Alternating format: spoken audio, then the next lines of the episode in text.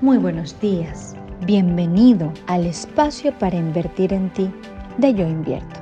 Mi nombre es Vanessa Castillo de Estilo de Vida. Hoy quiero hablarte acerca de un hábito muy interesante, el higiene antes de dormir de tu piel.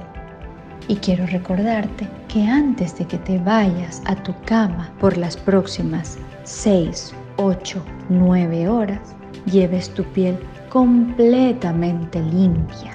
Es decir, que te tomes un minuto o dos en retirar los restos de maquillaje o cualquier residuo que quede sobre tu piel del día.